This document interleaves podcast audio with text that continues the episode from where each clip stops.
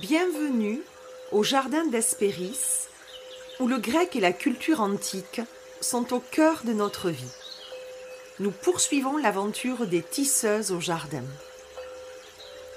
Tisser des liens entre antiquité et modernité.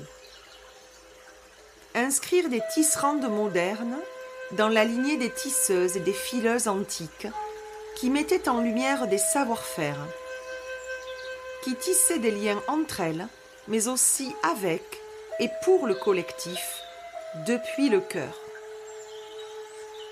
J'ai proposé le projet de cette aventure à plusieurs tisserandes qui lui ont fait un accueil chaleureux et qui ont répondu un grand oui.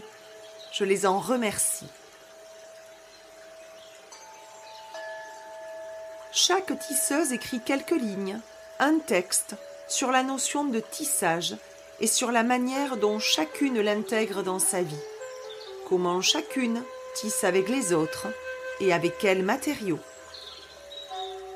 Ce texte permet de rencontrer chaque tisseuse et de tisser ensemble au jardin, en la reliant avec ses pratiques, ses ouvrages, ses fils uniques, à la tradition antique où le tissage se tient au cœur de la société et en compose le ciment collectif.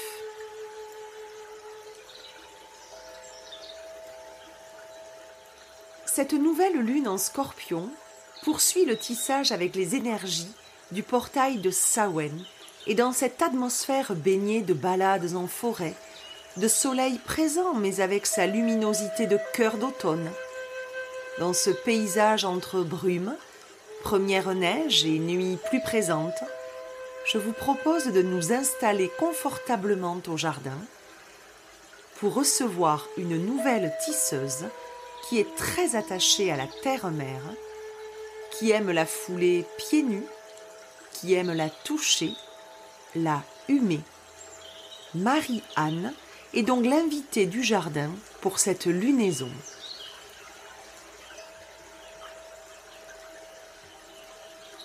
Marie-Anne, la thérapeute aux pieds nus, nous partage ses expériences, ses tissages et ses cotissages, nous proposant un joli matériau de réflexion.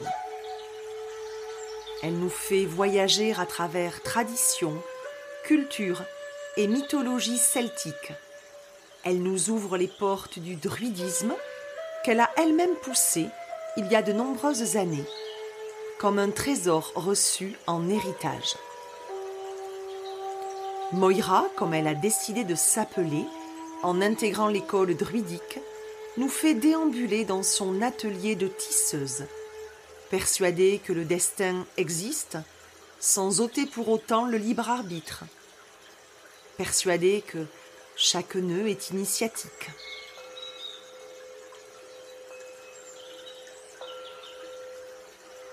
Issue d'un parcours atypique, attirée très jeune par l'art, notre tisseuse Marie-Anne s'est dirigée vers un parcours plus classique. Bac L et BTS Tourisme avec une spécialisation guide touristique qu'elle a été sur une année au croisement de l'art et de l'histoire qu'elle affectionne tant. Puis, se perdant un peu, elle se réoriente vers la voie de l'administratif, grimpe les échelons jusqu'à travailler comme secrétaire de direction dans différentes structures, telles que la piscine Laure Manodou ou dans des entreprises bien plus grosses.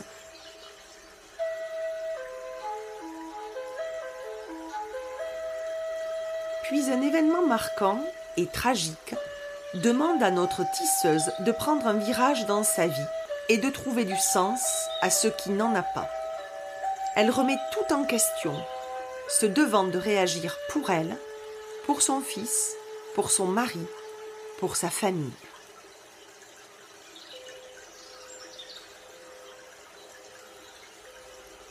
Alors, Marie-Anne cherche ce qui la fait vibrer au plus profond d'elle-même. Et la réponse, déclencher de jolies réactions chez les personnes, et les, accompagner différemment, s'offre à elle. Elle reprend ses études en psychologie générale, puis en sophrologie. Et avec son titre de psychopraticienne, notre tisseuse croise plusieurs fils sur son métier à tisser afin d'accompagner les personnes avec sa tessiture spécifique sans se cantonner à un seul courant. Elle aime à mêler la psychologie analytique, le psychocorporel et la sophrologie analytique, avec l'angle d'approche du corps et de l'esprit qui ne forment plus qu'un.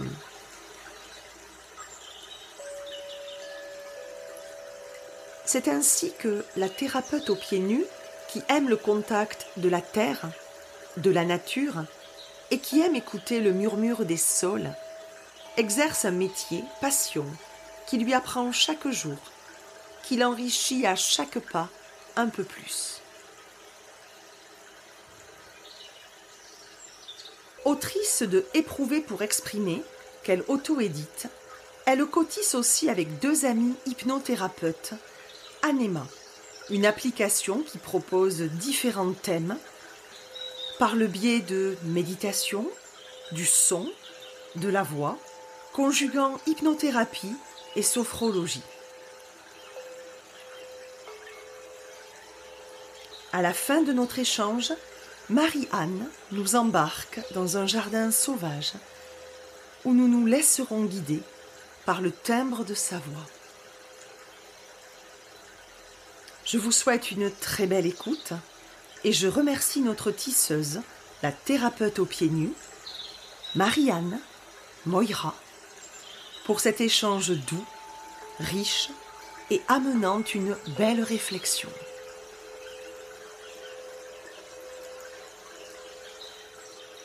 Si vous aimez ce podcast, vous pouvez vous y abonner et le noter en mettant de jolies étoiles.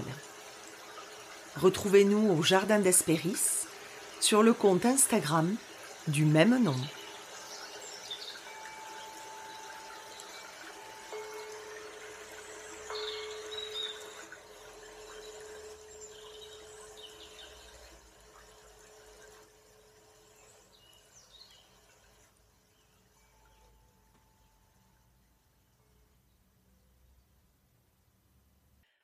Bonjour Marianne, comment vas-tu? Bonjour, je vais très bien, merci. Alors, je suis bien contente de te recevoir au jardin, euh, aux alentours de Sawen et pour la nouvelle lune en scorpion. Et, c'est vrai qu'on est encore dans ces énergies euh, vibrantes de ce portail qu'on vient de passer. Et puis, on a, on le sent, hein, des énergies un peu liminales, un peu brumeuses entre les deux mondes. Et toi, es-tu contente d'être dans cette atmosphère-là pour notre rendez-vous? Alors, je suis d'autant plus contente que c'est, la célébration que je préfère de toutes les célébrations de la roue de l'année et que j'ai la chance en plus, d'enregistrer, cet instant, justement entourée par cette brume de Samhain. Donc, c'est d'autant plus beau pour moi que de le faire maintenant. Ah super alors. Alors pour resituer un peu le contexte de notre rencontre, j'ai été amenée à toi par une tisseuse que j'ai invitée au jardin au tout début de l'aventure il s'agit de Marion, de la poudre et la plume que tu connais très bien. Et elle m'a conduite à la thérapeute aux pieds nus que tu es et à ton univers très celtique, très magique, teinté de l'univers de la sorcière, du mystère, de la magie, de la forêt et de la terre. Et j'aimerais vraiment que tu nous en dises un peu plus, alors déjà sur ton appellation, la thérapeute aux pieds nus, mais aussi sur ton univers, pour te présenter en quelques mots. Alors, la thérapeute aux pieds nus, pourquoi? Parce que, d'aussi loin que je m'en souvienne, j'ai passé ma vie à marcher pieds nus avec une maman qui me courait après avec des chaussures à la main en me disant: «Mais tu vas attraper froid, vite, remets tes chaussures!»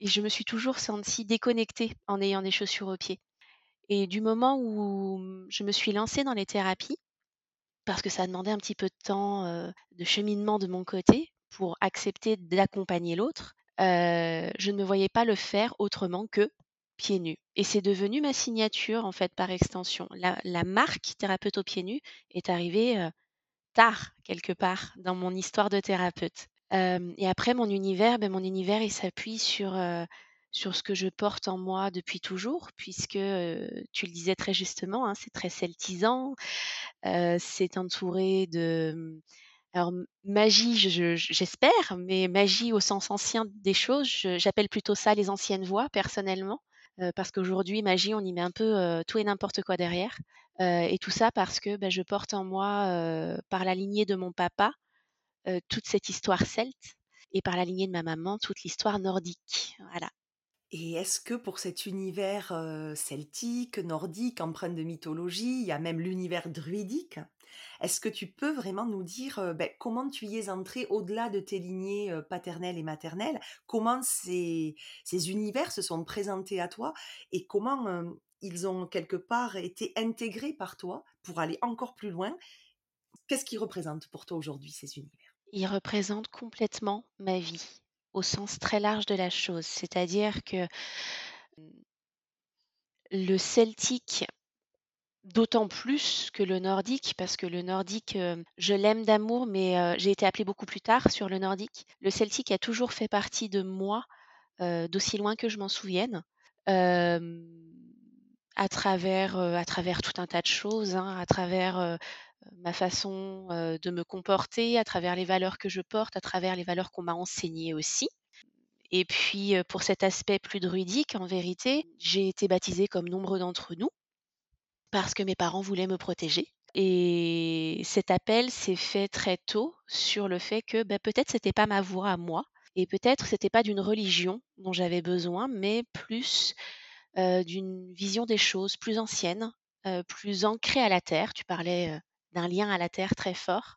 Le druidisme, c'est complètement ça. Il y a pas de dogme, il y a pas de livre sacré sur lequel s'appuyer et moi, j'ai pleinement commencé ce cheminement-là, là, aux alentours de 16 ans à peu près et je ne l'ai jamais quitté ce chemin. Alors j'ai beaucoup cheminé seule, beaucoup appris par, la transmission des livres, puis par, la transmission des anciens en osant aller vers certains druides et vers certaines, certaines autres personnes qui cheminaient sur cette voie-là et puis, sur le tard, j'ai décidé quand même de voir ce que ça pouvait être, que d'intégrer un ordre et donc je me suis lancée à l'Obod, qui est l'un des plus gros ordres mondiaux et dans lequel j'ai été intégrée comme dans une famille, qui m'a fait grandir, qui m'a fait m'élever et qui m'a ouvert à énormément d'autres possibilités que je n'avais pas encore envisagées. Voilà, moi, ce que j'appelle magie, c'est, heu, la magicienne sorcière qui est, heu, quasiment le même mot dans l'Antiquité grecque. Comme tu le disais tout à l'heure, aujourd'hui, c'est un peu galvaudé, on y met un peu ce que l'on veut et parfois tout et n'importe quoi aussi. Là, moi, j'app j'appelle vraiment ça le retour, heu, aux sources et finalement la suite d'un tissage avec les traditions. Et heu, je trouve, heu, que tu l'incarnes pleinement avec cette entrée dans l'ordre dont tu parles. Je sais que tu as des transmissions aussi que tu fais à ce propos, pas qu'à travers des posts, heu, Instagram sur ton compte, qui sont toujours très riches et très instructifs. Voilà, c'était, heu, intéressant de t'entendre parler là-dessus. Est-ce que sur ces transmissions, tu souhaites nous en dire un petit peu plus? Alors, hem, mais transmission, c'est un mot qui me plaît énormément parce que ça représente globalement, ce que certains pourraient appeler mission de vie pour moi. C'est-à-dire que je n'envisage pas le savoir comme quelque chose qui doit rester hermétique, mais plutôt comme quelque chose qui doit être transmis de manière juste, heu et à mes yeux à moi, de manière juste, ça veut dire que ça doit être accessible. Alors attention, il y a quand même cet aspect sacré et profane et dans le sacré, il y a des choses qui ne se transmettent pas comme ça. Il y a quand même une forme d'initiation avant d'a d'atteindre ce niveau de transmission ou de compréhension de certaines choses. Et donc moi, pour transmettre, effectivement, je passe par mon compte Instagram et Facebook, mais je suis plus proche d'Instagram parce qu'il y a un contact plus facile, je trouve. Et puis j'ai, écrit, un premier livre qui s'appelle «Éprouver pour exprimer» et qui m'a permis de travailler sur un des outils qu'on utilise dans le druidisme pour le coup, la méditation, de façon à pouvoir transmettre certaines valeurs, certains symboles du druidisme de manière peut-être plus plus accessible, plus vulgarisée, mais dans le joli sens du terme. Pas pas dans cette notion de: «Oui, mais les gens ne pourraient pas le comprendre», mais plus parce que j'ai envie que les gens le comprennent, justement. C'est un premier pas, il y en aura d'autres et puis, et puis voilà, il y a plein plein d'autres projets, qui seront à venir, dont des modules, dont voilà. Il y a d'autres choses qui apparaîtront dans cette idée de transmission, en tout cas. Je parlais de Marion, de la poudre et la plume, tisseuse précédente qui m'a amenée à toi, et qui fait partie aussi de, ce cercle, de cette école, de cet ordre en tous les cas. J'avais également invité il y a quelques temps, mais assez récemment, Maëva Morin, il y a deux rendez-vous, une tisseuse également qui, parlait beaucoup de, l'univers celtique qui l'a touché énormément, et également du druidisme, puisque elle fait partie de cet ordre-là également. Et je trouve que c'est très beau cette cohérence entre tisseuses que j'invite, qui se connaissent ou pas forcément, mais en tous les cas qui ont ce feeling qui passe d'une à l'autre. Ce que j'aime avant tout, c'est surtout cette, cette capacité qu'on a sans réellement se connaître à se retrouver. Alors là, on parle de l'obode, mais en vérité, des ordres, il en existe beaucoup. Et, et, on se rend compte que bien souvent, on arrive à l'ordre à un moment de notre vie où on se rend compte que seul, on a atteint une certaine forme de limite et que c'est en tissant avec les autres qu'on va réussir à s'élever plus. Donc c'est quand même pas un hasard si particulièrement dans ton jardin, on arrive à se retrouver comme ça. Et en effet, il n'y a pas de hasard parce que tu as une de tes autres appellations qui est Moira. Et Moira me parle particulièrement puisque dans l'Antiquité grecque et dans la mythologie antique, elle fait partie des Moires. Ces trois filles de Zeus et de Thémis. Thémis qui est souvent associée à la déesse de l'automne, celle de l'ordre, de l'ordre du monde, de l'ordre civique, mais aussi de l'équilibre et de la justice.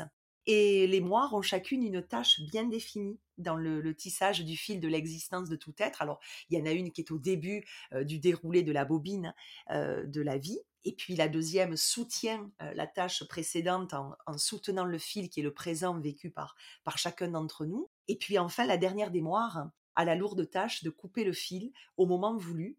Et justement, je trouve intéressant que tu te fasses appeler Moira, que tu aime également cette, appellation alors que tu es plutôt du côté celtique, nordique, druidique, mais je trouvais fameux qui est ce maillage entre nous déjà par cette appellation-là. Donc pas de hasard, je te le confirme. Est-ce que tu peux nous en dire un peu plus sur ben, cette appellation qui, est plutôt antique gréco-romaine?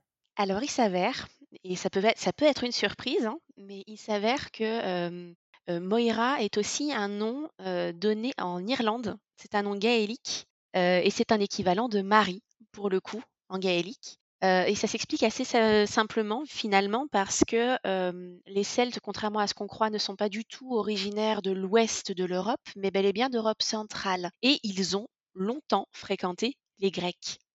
Donc, le fait qu'on retrouve certaines appellations, certains noms, d'un côté et de l'autre de l'Europe, c'est pas si étonnant que ça. Et pourquoi Moira En fait, on... alors on n'est pas obligé d'avoir un autre nom quand on suit un, cheminement. En l'occurrence, mon nom d'initié à moi est devenu Moira très très tôt. je crois au tout, tout, début de mon cheminement. et il s'est imposé à moi. alors, on y croit ou pas, j'ai toujours eu une louve qui m'a accompagnée. Et cette louve portait ce nom-là. Et lorsqu'il a fallu que je, choisisse ce nom par appel, quelque part, ça me semblait évident que c'était son nom à elle que je devais prendre. Et c'est après que je suis allée chercher, mais pourquoi Moira? Quel est le lien à tout ça? Et en sachant que je suis très fortement ancrée dans une idée de destinée, quelle meilleure illustration de la destinée que le fil des moires, quelque part je suis toujours fascinée par les hasards qui n'en sont pas, les chemins qui se recoupent, les, sentiers de traverse qui se rejoignent. Et, cette louve-là qui est apparue avec cette, cette appellation est justement liée à la destinée c'est très fort quand on peut aussi dire que c'est la louve romaine aussi. Tu vois, il y, a plein d'autres chemins que l'on peut par la suite tisser conjointement. Et je trouve ça, quand on prend un peu de recul après sur la toile, mais fameux, fabuleux de voir les motifs qui apparaissent et qui ne sont pas nés de nulle part. Donc merci pour aussi l'origine de Moira pour le dialecte gaélique. Merci beaucoup. Alors, tu parles de destinée et en effet, quand je t'ai parlé de tissage, tu as filé une belle métaphore entre fil, bobine, métier à tisser. Tu as même évoqué euh, le, spécialiste de la haute couture, et tu as parlé comme ça, d'avoir cherché euh, ton propre fil, tes propres couleurs, ta propre destinée. Et je voulais savoir si tu euh, avais envie de nous lire hein, ce passage pour qu'on s'en imprègne. Et ensuite, tu peux nous, nous parler de cette expérience-là et nous expliquer peut-être plus en détail euh, ce qui a euh, fait ta propre tessiture, ton propre tissage à partir de ce que tu vas nous lire. C'est OK? Bien sûr, avec grand plaisir. Merci beaucoup. Il m'est arrivé bien souvent de croire que le matériau serait de meilleure qualité si j'allais le chercher à l'extérieur, dans les ressources d'une autre personne qui, à mes yeux, portait des bobines plus intéressantes, plus brillantes, plus longues, et se présentait comme spécialiste de la haute couture. Il est vrai que parfois, et selon les événements que je traversais, mon métier à tisser nécessitait que je lie mon fil à celui de quelqu'un d'autre. Alors, comme tout un chacun sans doute, j'ai expérimenté le fil que me vendait l'autre et qui, certes, arrivait bien souvent à tenir un certain temps, temps nécessaire à ce que je convienne que son fil était excellent pour lui, mais mal adapté pour moi. Alors, est-ce que tu peux nous dire ce qui t'a conduite à cette expérience-là, de, à un moment donné, comprendre que ce n'était pas fait pour toi, ce fil-là que tu empruntais? Parce qu'il nous est tous et tout arrivé de euh, vouloir emprunter le fil d'un autre, marcher dans les pas de quelqu'un d'autre, se prendre une référence parce que cette personne nous avait parlé, nous avait séduite par son charisme, par son histoire. Mais en fait, au bout d'un moment, il faut que l'on se colore de nos propres fils notre chemin parce que il n'y a que notre propre vie, notre propre ADN qui peut nous conduire à cette vérité. Et est-ce que toi, voilà, tu peux nous dire comment ça s'est fait un petit peu, de comprendre que ce fil était certes très beau, mais sans doute mal adapté à toi Alors je l'ai vécu à, plusieurs moments de mon existence, en vérité. Pour rester simplement sur la phase thérapeute, au tout début, juste après avoir passé mes examens euh, de sophrologue, euh, j'ai suivi comme 99% des sophrologues une formation dite caïcédienne, donc très classique. Et je me suis très vite aperçue que hum, naturellement je déviais de cette voie et que je l'ouvrais à un maillage déjà entre sophrologie et psychologie. Et là, j'ai déjà commencé à me dire mince, des personnes euh, euh, plutôt très qualifiées, très compétentes et très reconnues dans le domaine de la sophrologie qui me servaient quelque part d'exemple à ce moment-là ne correspondaient plus à ce que j'étais en train de faire. Alors que je m'appuyais dessus, hein, euh, et entre autres bah, le, le créateur de la sophrologie, Alfonso Caicedo. Après la sophrologie, ça a été autour de la psychologie quand j'ai obtenu mon, diplôme de psychopraticienne, où je me suis rendu compte que je n'appliquais pas euh, une sophrologie, euh, une, une psychologie, oh joli lapsus, une psychologie euh, dite classique. Tout ça mis l'un dans l'autre, j'ai réalisé que je m'appuyais sur euh, des méthodes, des recherches qui existaient, qui avaient fait leurs preuves, euh, qui étaient efficaces parce que j'obtenais des résultats, mais euh, qui ne correspondaient pas totalement à hum, ce que j'étais moi au fond. C'est-à-dire que ça restait presque trop théorique, trop basique, trop scolaire peut-être, et, je n'osais pas euh, créer le lien entre la partie médicale, paramédicale, holistique, comme on l'appelle aujourd'hui, et la partie plus spirituelle, qui est ma part druidique, et celtisante pour le coup. Et c'est en osant associer les deux que j'ai paradoxalement obtenu les meilleurs résultats, parce que j'avais très peur que les gens me jugent, parce que mon fil n'était pas le fil classique et habituel, et qu'en vérité j'ai obtenu de très beaux résultats, mais aussi de très beaux retours, me disant que c'était justement pour cela qu'on venait à moi, parce que je n'étais pas dans le maillage classique et que j'avais osé franchir un cap. De là à dire que j'ai inventé quelque chose, non. De là à dire que je me sens plus légitime et plus honnête dans cette voie-là, oui, complètement. Est-ce que tu as trouvé des nœuds, heu, difficiles, hein, donc des difficultés ou des obstacles, quand tu as choisi de croiser et de cotisser, heu, ces 2 domaines avec ce que tu es fondamentalement? Et quelles émotions aussi, par la suite, t'a procuré, ce retour positif dont tu parlais? Les nœuds ont été des nœuds, assez évidents, à savoir, la peur, du jugement, du manque, de cohérence ou de crédibilité.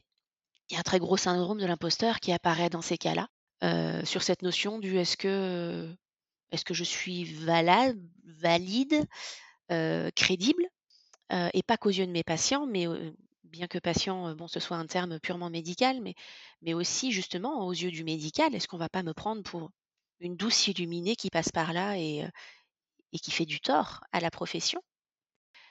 Et puis, les nœuds se sont très vite défaits quand je me suis rendu compte que la peur avait été effacée par le bonheur, la joie de voir que, au-delà des personnes qui venaient me consulter, j'avais des professionnels, du médical pour le coup, hein, des psychiatres, des psychologues, et puis certains en paramédical, hein, des ostéopathes ou voilà, qui venaient, me faire des retours me disant: «Mais c'est assez fou parce que, tu obtiens des résultats, que nous on essaie d'obtenir depuis plusieurs années, en quelques séances seulement. Mais comment fais-tu?» et j'étais incapable de répondre parce que, bah, je le fais d'instinct, naturellement et au-delà de la joie, il y a de la frustration de ne pas pouvoir l'expliquer et quelque part, je me dis: «Bah, c'est peut-être ma» tu parlais de magie tout à l'heure, c'est peut-être ma magie à moi d'apporter ça. Voilà. En tout cas, tu apportes une belle preuve que s'écouter, oser, croire en soi et on obtient quand même de beaux résultats, au service des autres, hein, parce que tu es au service des autres. Tu as renforcé ton fil durant, plusieurs années et tu as compris aussi que tisser du sens à l'existence pouvait aussi découler de la création d'une toile à plusieurs même. Totalement. Je suis de celles qui favorisent d'ailleurs justement le pluridisciplinaire en général, hein. Il faut aussi admettre à un moment donné que tout le monde a ses limites, aussi bien la personne qui vient nous voir que nous, en tant que professionnels et les limites, c'est une excellente chose quand on arrive à à les voir et à les admettre parce que ça nous rend honnêtes vis-à-vis de l'autre, mais vis-à-vis de soi et que chacun a sa spécialisation et c'est important aussi de pouvoir s'appuyer sur les spécialités des autres. Oui, ça je pense que ça alors là, on parle dans ton domaine, donc je dis: «Je pense», mais c'est valable pour tout. À un moment donné, c'est hyper enrichissant, heu, de pouvoir, justement s'appuyer sur les dons un peu de chacun et de pouvoir se dire: «Bah, au final, on a un beau panorama, heu, qui peut aider, un beau réservoir aussi de ressources dans lequel aller puiser».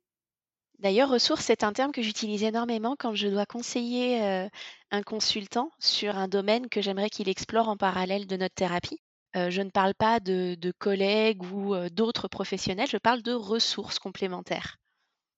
Mmh, c'est intéressant et d'autant plus que, bon, invité au jardin, heu, d'Hespéris, il y a quand même, heu, ta spécialité, ta signature comme chaque tisseuse, mais il y a aussi un lien très fort avec l'Antiquité et le fait que, mmh, y avait hommes et femmes, hein, qui, heu, dans cette communauté, dans cette cité antique, se mettaient les uns au service des autres en étant, de la meilleure des façons possibles, dans une communauté de services et de ressources.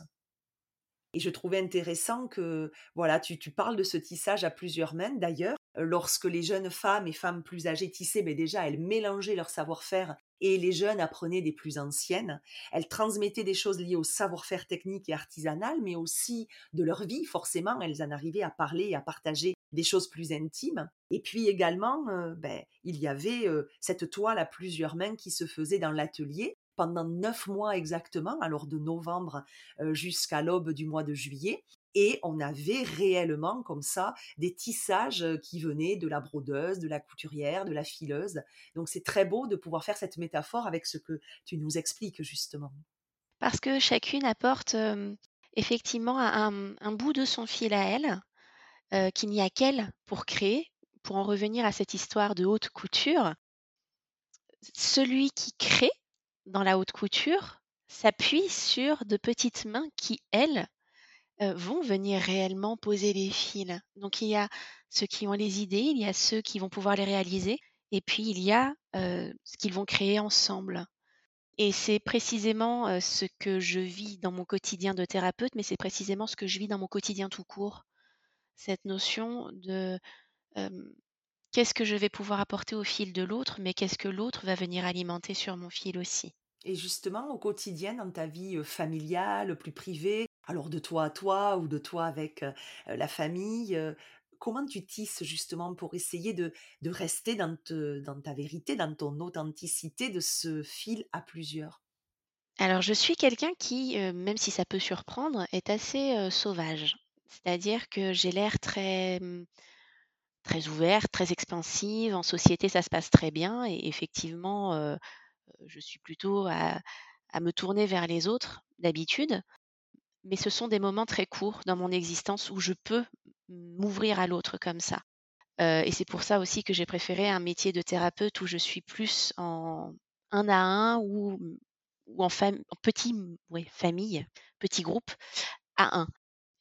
Les séances de groupe que je fais, par exemple les cercles de femmes, sont toujours des petits cercles parce que je, préfère tisser en ayant le temps d'échanger de manière plus individuelle, plus précise avec les personnes pour vraiment comprendre le fil de leur existence et pour, heu, mieux cerner les nœuds qui sont les leurs et j'ai l'impression, mais ça n'appartient qu'à moi, qu'en groupe, c'est beaucoup plus compliqué, heu, quand le groupe est trop important.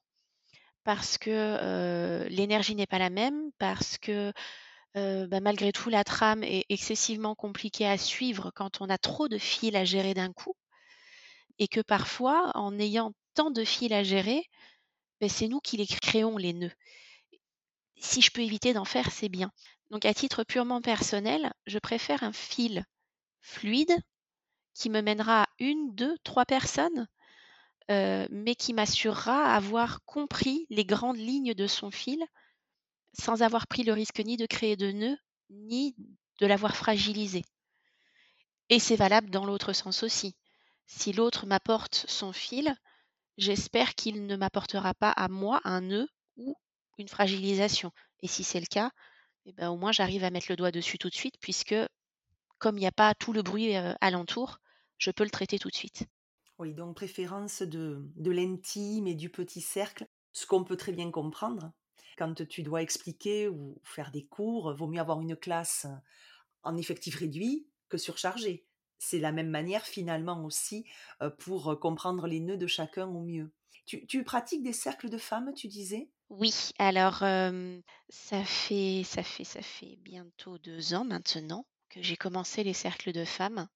Heu, alors en suivant, heu, un principe druidique qui est que, bah, le cercle, le symbole du cercle nous rend toutes égales heu et nous permet à chacune, de déposer au sein de ce cercle tout ce qui est trop lourd à porter seul ou tout ce qu'on ne veut plus et que, les autres sœurs de ce cercle puissent soit aider à porter, soit aider à évacuer.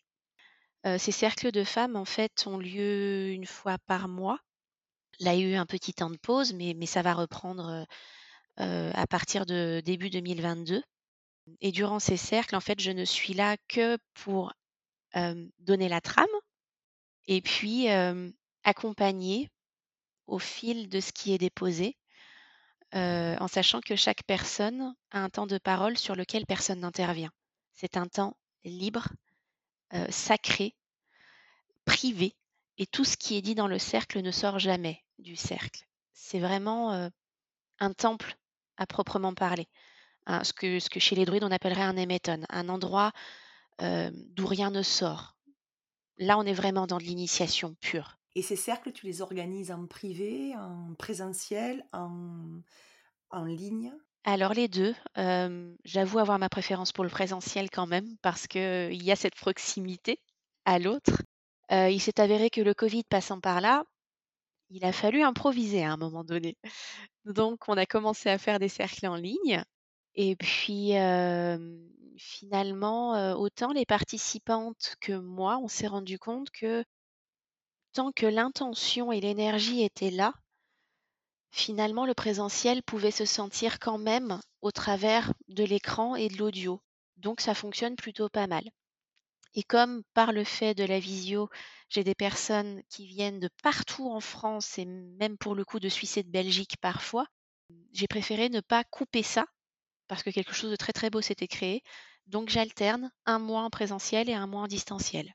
Mmh. C'est vrai que par le fait du Covid, on a quand même, euh, par le, le distanciel, vu ce qu'on n'aurait jamais pu imaginer, mais qu'on on rassemble en fait à travers la France, à travers le monde même, et que les barrières sont abolies même au niveau des ressentis et des sensations. C'est assez étrange en effet de voir que malgré la barrière de l'écran et la distance géographique, on obtient quand même des ressentis émotionnels très puissants.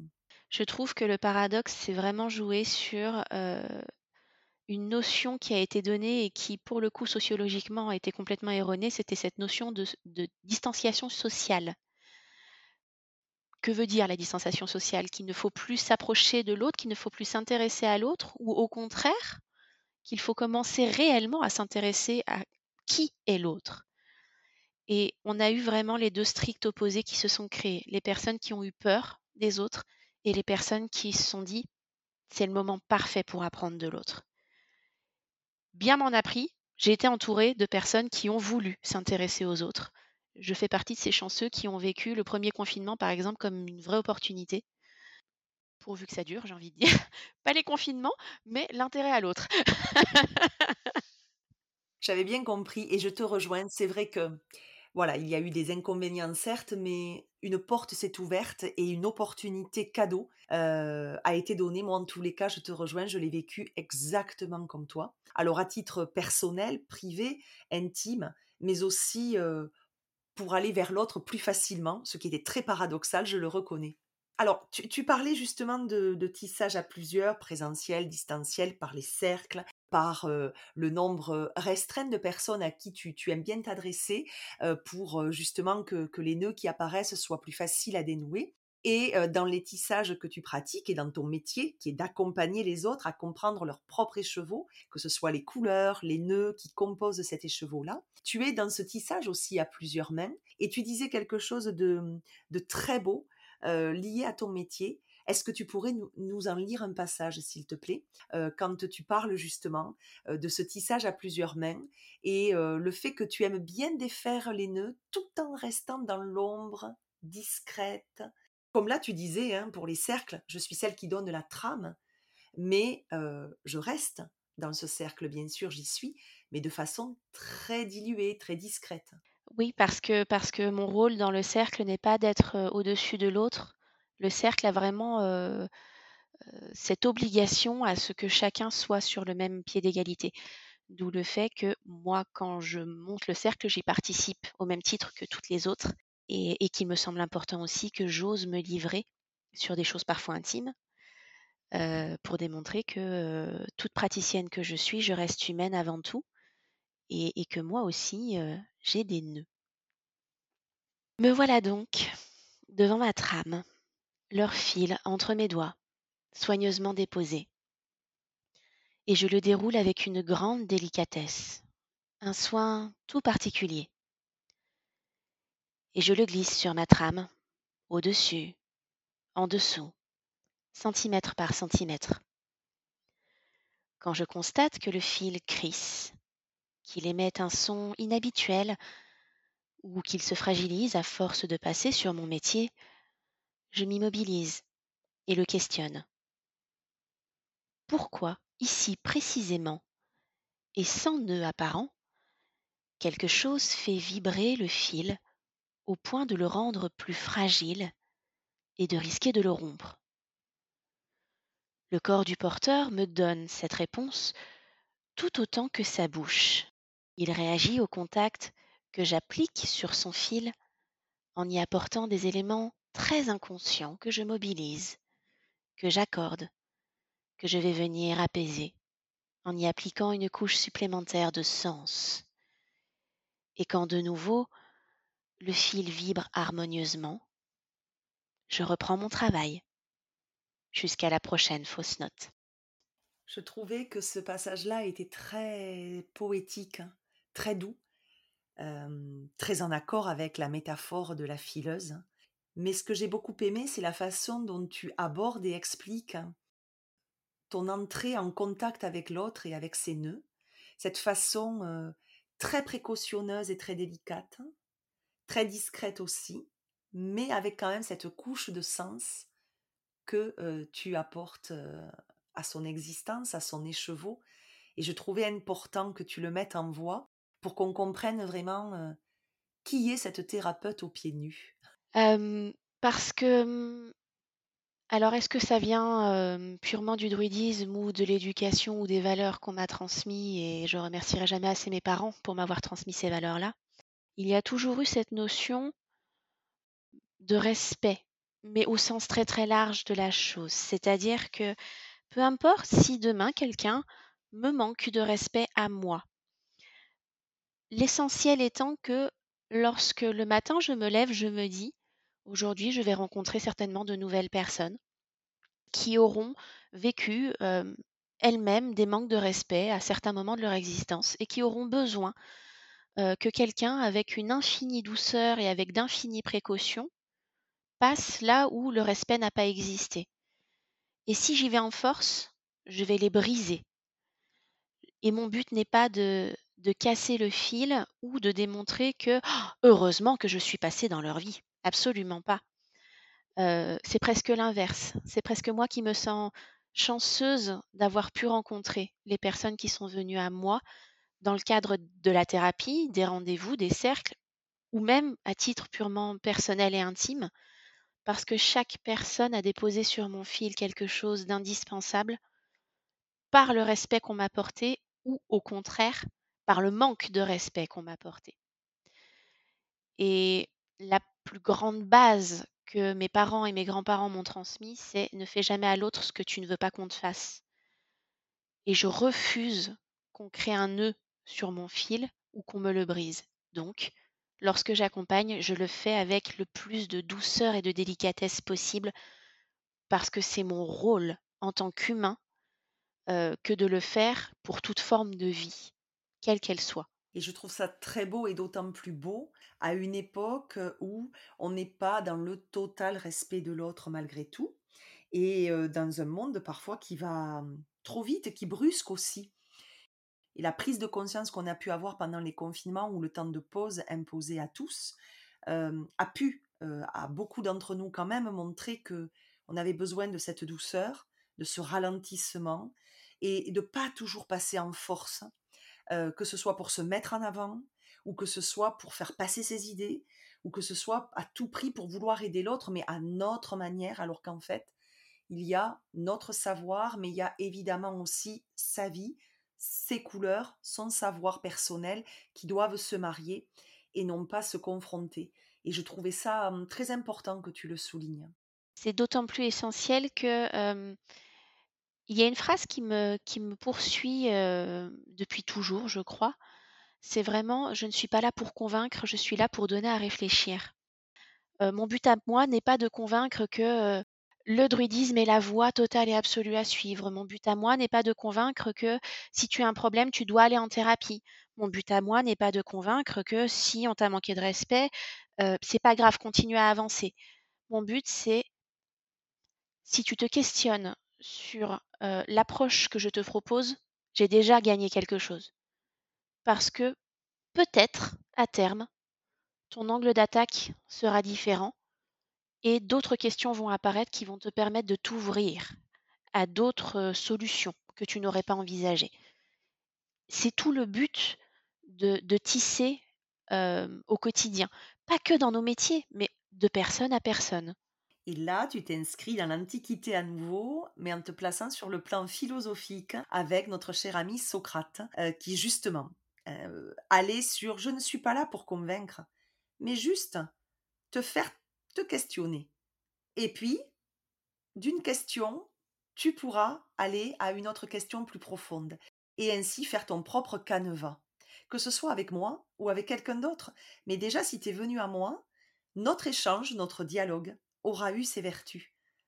Moi, j'aime bien, moi, te, rattacher à cette, à cette antiquité. Alors, tu as de très nombreux tissages à ton actif, on, l'a compris de par ton métier, de par euh, les cercles que tu proposes, mais également avec euh, un tout dernier tissage qui n'a que quelques mois, qui est ton livre, Éprouver pour exprimer, en est le titre. Et je l'ai trouvé euh, très fort, ce titre, très mystérieux aussi, et il m'a interpellée parce que éprouver pour exprimer, c'est comme une logique, hein, une continuité. Et j'aimerais vraiment que tu nous dises un peu plus de choses au sujet de ce livre, de comment tu l'as voulu et conçu, et puis sur ce titre aussi. Alors, pour commencer sur le titre, en vérité, rendons à César ce qui est à César. Éprouver pour exprimer, ce ne sont pas mes mots à moi, ce sont les mots d'un certain Van Gogh. Ce sont les mots qu'il utilisait pour décrire le travail qu'il faisait de son vivant parce qu'il était vraiment dans cette dynamique du quand je peins, je ne peins pas une nature morte, un paysage, peu importe, je peins ce que je ressens. Et en l'occurrence, comme il était malade, effectivement, par extension, il peignait réellement ce qu'il ressentait. Et je n'ai pas trouvé meilleur mot ou meilleur titre pour décrire ma façon à moi de transmettre je vais revenir un petit peu sur le terme d'ancienne voix ou de magie que tu évoquais au tout début. Je me questionne beaucoup sur, ce qu'on peut voir aujourd'hui défiler à tout va, sur les réseaux sociaux particulièrement, mais aussi dans les librairies, sur les livres de développement personnel, de magie, d'ésotérisme, où c'est comme si on vous disait, ben voilà, je, te tends un livre et tu dois le prendre comme vérité absolue. Absolument pas. Le, travail qu'on fait en amont lorsqu'on évoque une initiation, une transmission, ce que j'essaye de faire moi en tout cas, c'est avant de transmettre, qu'as-tu fait toi? Qu'as-tu appris toi? Qu'as-tu vécu toi? Qui t'est bouleversé au point que tu te dises ça, ça peut valoir le coup pour quelqu'un d'autre. La méditation en fait partie grandement parce que je, le, je, le, fais très fréquemment. Je suis peut-être pas un, exemple en l'occurrence parce que nombre de personnes m'ont dit mais comment ça tu ne médites pas tous les jours? Non, je ne médite pas tous les jours parce que je ne médite que lorsque j'en ressens réellement le besoin. Si la méditation devient une obligation, elle n'a plus aucun sens. Plus aucun. Mais par contre, c'est au travers de la méditation que j'ai retrouvé des ressources, que j'ai retrouvé des valeurs, que j'ai optimisées peut-être. Moi, grande stressée chronique, c'est aussi et surtout au travers de la méditation que j'ai trouvé le meilleur des remèdes à ce qui m'arrive à l'intérieur. chez les druides, on parle très fréquemment d'un bois sacré parce que c'est notre, notre espace intime. Et ce bois sacré, on le retrouve dans les méditations, puisque c'est un endroit qui n'appartient qu'à nous. Quand j'ai écrit ce livre, je l'ai voulu le plus ouvert possible. C'est pour ça que j'ai créé cinq intros, cinq sorties et 20 corps de texte différents. Comme si on pouvait le prendre un petit peu comme une consultation à part entière. Tiens, aujourd'hui, je me sens stressée. Bon, ben, je vais regarder dans le livre qu'est-ce qui peut me permettre de, d'aller à l'intérieur de moi pour traiter ce stress. Tiens, aujourd'hui, j'ai envie de travailler mes valeurs. Bon, ben, il y a une méditation sur les valeurs, mais alors quelle intro va pouvoir réellement me parler? Hier, j'ai pris la première intro, aujourd'hui, peut-être la troisième sera plus adaptée. Parce qu'il y a toujours cette notion de qu'est-ce que j'éprouve quand j'expérimente. Si on n'éprouve pas quelque chose qui nous aligne, on n'expérimentera jamais rien.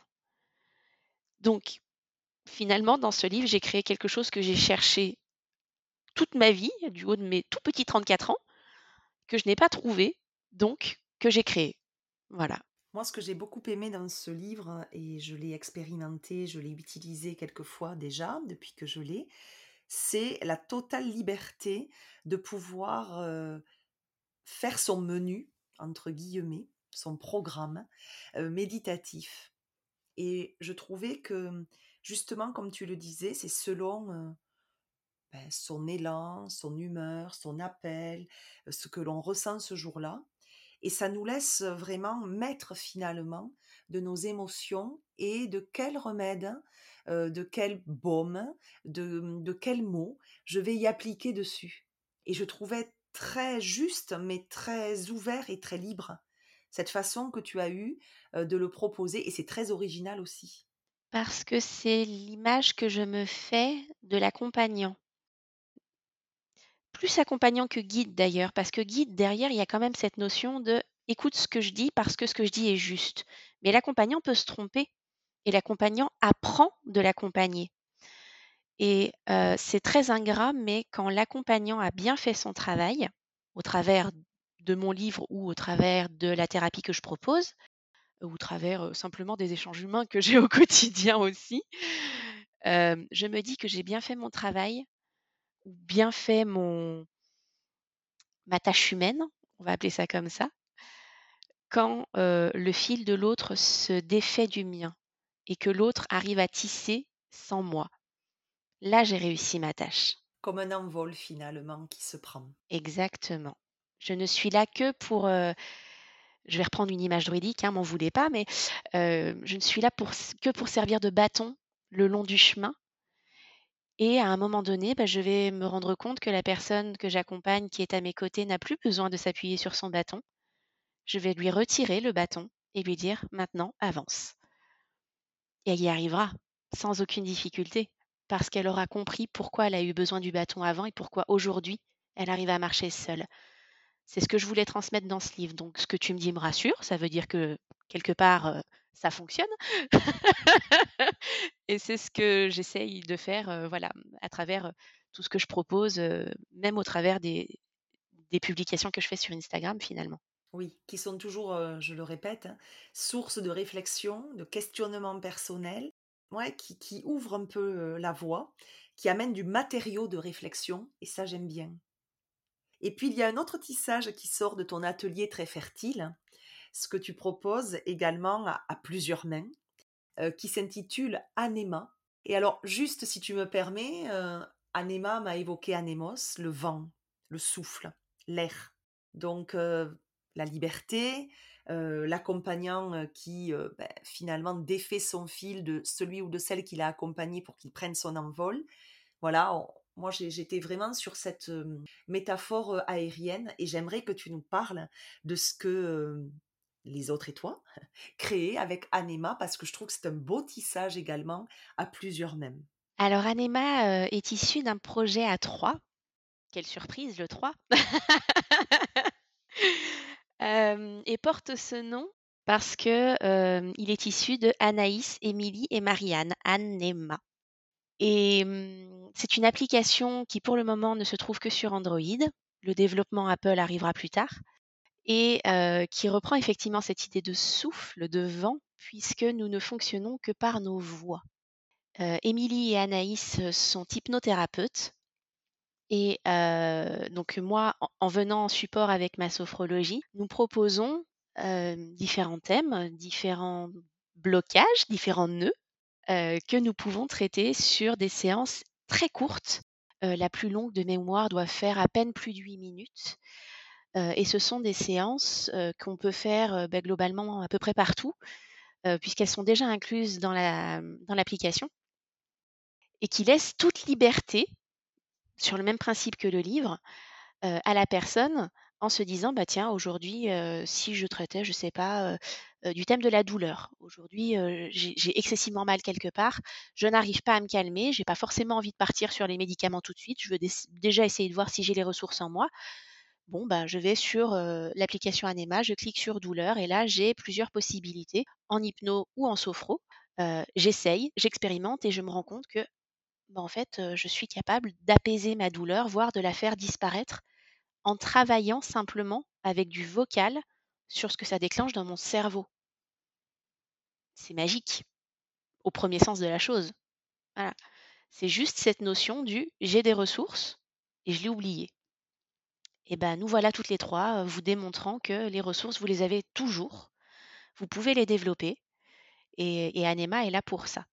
Gros avantage d'Anema aussi, c'est que ça fonctionne par abonnement, mais nous avons mis trois thèmes gratuit de façon à ce que vous puissiez déjà expérimenter ce que ça donne chez vous. On est toujours sur éprouver pour exprimer derrière. Tous les mois, on rajoute de nouveaux audios. Pour le moment, on complète les thèmes qui sont déjà créés, mais ça se veut très collaboratif.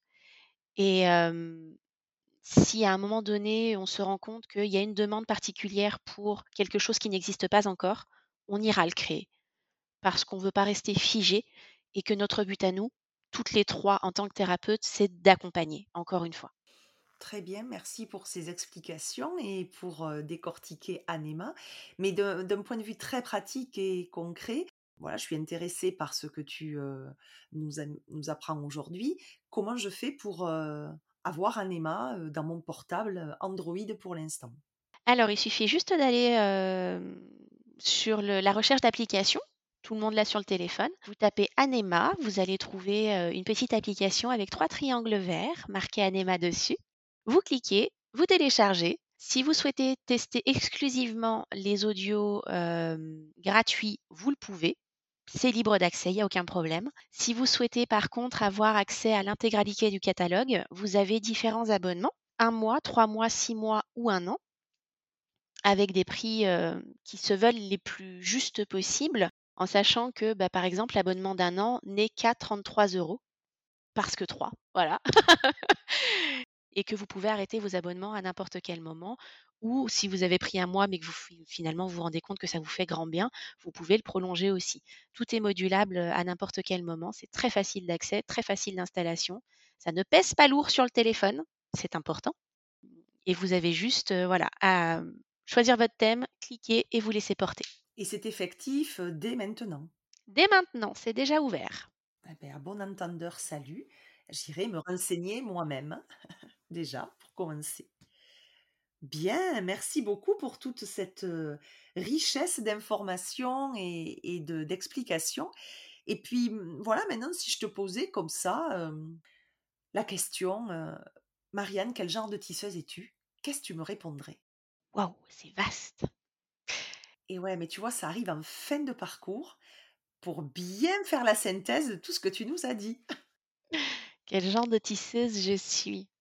Par mon nom d'initié, je suis une tisseuse qui est persuadée que le destin existe, mais que ça ne nous enlève absolument pas notre libre arbitre, paradoxalement. je suis persuadée que les nœuds qui existent sur notre fil ont une raison d'être, qu'ils sont initiatiques, que nous vivons tous à différents niveaux des vibrations très particulières sur notre fil et qu'il ne tient qu'à nous de les faire changer, de les faire évoluer. Je reste persuadée que, sans parler d'une mission de vie, mon fil à moi, déjà créé, a déjà sa fin et qu'il me donne du coup la possibilité de savourer chaque centimètre gagné tous les jours. Que chaque centimètre en plus sur mon chemin, c'est un, gain, un trésor que je n'étais pas convaincue d'avoir. Parce que si je reste sur le thème de la Grèce, les Moires l'auront décidé pour moi. si je reste sur les Nordiques, les Nornes l'auront fait pour moi. Mais tout ça ne m'appartient pas, ce n'est pas dans mes mains. Et ça fait de mon fil quelque chose de, de grandiose qui parfois me fait très peur, même en tant que thérapeute et même en tant que cheminante, mais qui me fait grandir et qui rend ma bobine lumineuse. Voilà. c'est beau. Et puis, c'est très inspirant parce que c'est quasiment une philosophie de vie de se réjouir de chaque centimètre gagné chaque jour même avec des épreuves ou des étapes pas toujours évidentes. Donc, merci pour. Non, mais les étapes ont une vraie raison d'être. On l'a bien compris. Et puis là, plusieurs tisseuses l'ont évoqué aussi. La vie nous l'apprend évidemment à chacun, chacune d'entre nous. Voilà, c'est bien de réagir aussi comme quel message est délivré par cette étape aussi. Alors, on arrive au terme de cet échange. Et c'est l'heure de la question rituelle que je pose à chaque tisseuse invitée au jardin. Qu'est-ce que participer à l'aventure des tisseuses a fait émerger en toi? Une envie plus grande encore de, de lier mon fil aux autres, une envie plus grande encore de transmettre, une envie plus grande euh, d'agrandir mon émétonne, certainement, et de laisser plus de place, euh, si tant est que ce soit possible, avec d'autres possibilités pour continuer à transmettre encore et toujours. Et pour porter, entre guillemets, la bonne parole sur le fait que nos fils sont précieux et, qu'ils ne valent d'être parcourus que lorsqu'on accepte de les lier parfois aux autres. Ne pas oublier que son fil a soi compte, mais que il est drôlement intéressant aussi de pouvoir l'associer au fil des autres de temps en temps. C'est beau, c'est magnifique. Et puis, moi, ça me fait plaisir de voir que cette aventure a permis de formuler ce que tu nous donnes comme réponse. C'est chouette. Merci en tout cas, Marianne, pour ce fabuleux échange qui a été très enrichissant, très doux et très inspirant, qui nous amène à ce matériau de réflexion qu'on peut déjà retrouver au travers de tes nombreuses publications toujours bien ciblées sur ton compte Instagram.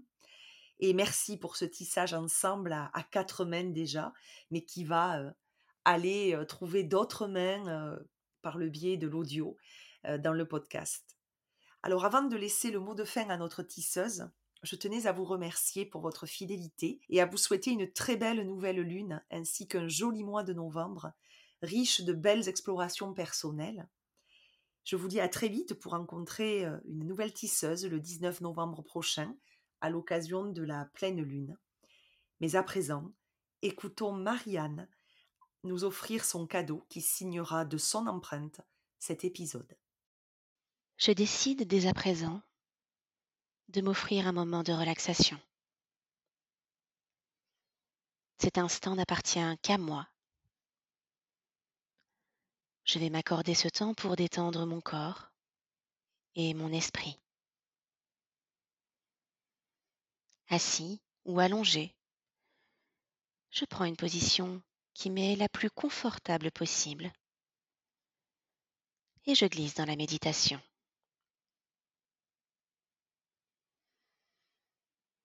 Je vais commencer par apaiser le haut de mon corps,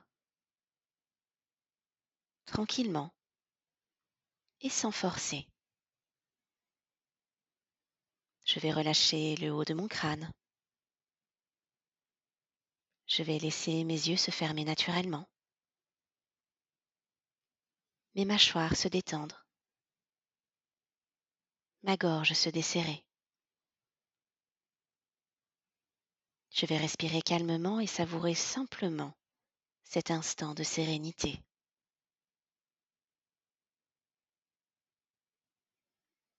Je vais laisser maintenant tomber mes épaules. Mes bras deviennent mous et se laissent simplement porter par la position que j'ai choisi d'adopter. Ma poitrine ne bouge qu'au rythme lent et régulier de ma respiration. Mes derniers muscles contractés seront ceux qui doivent rester actifs par nécessité. Mon ventre se dénoue et calque son mouvement sur celui de mon torse. Je me sens calme, détendu et serein. Mon bassin se relâche et je sens mes muscles fessiers et la base de mon dos s'étendre, comme s'ils étaient étirés sans effort. Et c'est tout naturellement que mes jambes vont s'en détendre à leur tour, sans forcer et sans bloquer mon attention dessus.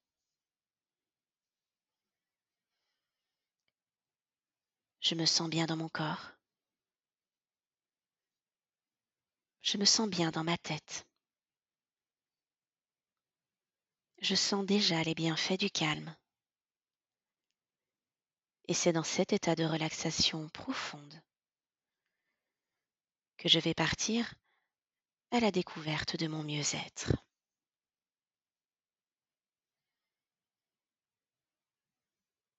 Je me vois au milieu d'un jardin sauvage, indompté, qui, pour un regard complètement extérieur, pourrait ressembler à une friche. Mais je sais au fond de moi dans le très fond de mes entrailles, que ce jardin recèle une richesse insoupçonnée. J'admire ces couleurs si particulières, ce mélange de vert, de brun, de doré, que l'on dirait sorti d'un tableau de maître. Et n'est-ce pas le cas dans le fond? Je vais faire le choix de m'asseoir un instant au milieu des ronces, des herbes folles, et laisser le vent les bousculer. Jusqu'à ce qu'elles viennent me frôler. Dans ce contact, de plantes à épiderme, je redécouvre l'instant charnel de deux essences, deux espèces, deux êtres sensibles. Et très naturellement, je me mets moi aussi à osciller au rythme du vent. et je me fonds dans ces plantes sauvages que personne n'observe. Cet environnement devient le mien et j'apprends à m'adapter. Je laisse le chant mélodieux du vent dans les tiges bercer mon cœur et mon âme je deviens sauvage.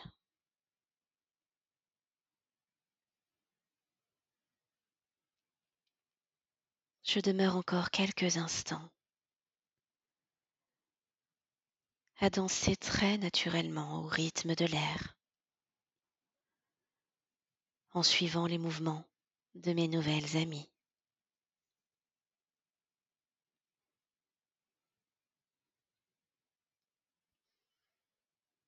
Puis je me lève, transporté par une nouvelle énergie, chargée par mes pieds nus. Cette énergie ancienne et intuitive me donne envie de danser autrement. Mes bras et mes jambes se soulèvent. Mon corps se met en mouvement. Il n'est plus question de honte ou de peur de se montrer, mais il est pleinement question de laisser mon corps reprendre sa place, tout comme l'ont fait les plantes autour de moi. Alors je laisse mes bras se désarticuler, mes pieds battre le sol, jusqu'à faire naître une poussière qui tourne à hauteur de mes hanches. Mes jambes créent des angles jusqu'à présent inconnus. Je ressens mon cœur battre plus vite, mes oreilles bourdonner, mon sang taper le long de mes tempes. Je sens la vie circuler de nouveau en moi et je sens profondément que c'est cette adaptation qui me permet de revenir à un mouvement naturel et vivifiant. Je fais le choix aujourd'hui de me remettre dans ce mouvement naturel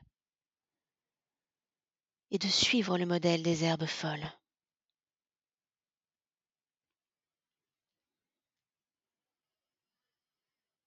Et lorsque mon corps, chargé de cet instant puissant, transporté par cette énergie inattendue, s'arrête enfin, chancelant d'une telle décharge, je me sens droit, tendu, maintenu par un fil qui me relie de la terre au ciel et qui me maintient dans l'état le plus sain, le plus pur pour moi. Je ressens une immense gratitude pour cette leçon naturelle, donnée sans retour par les plantes et les herbes folles.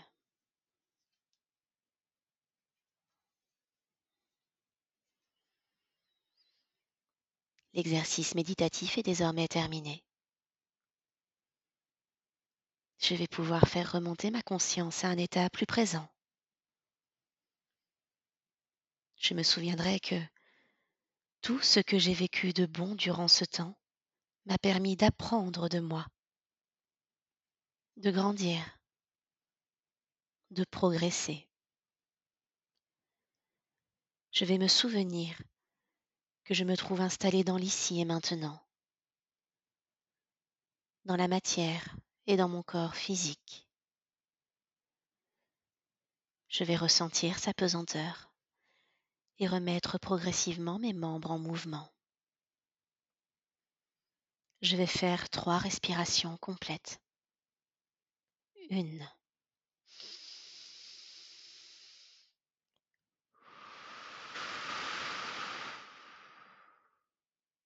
Deux,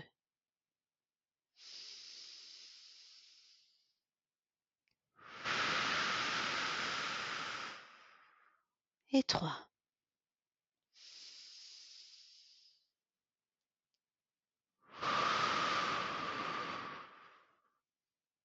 Et quand je me sentirai prête, je pourrai rouvrir les yeux. Très bonne année celte à tous.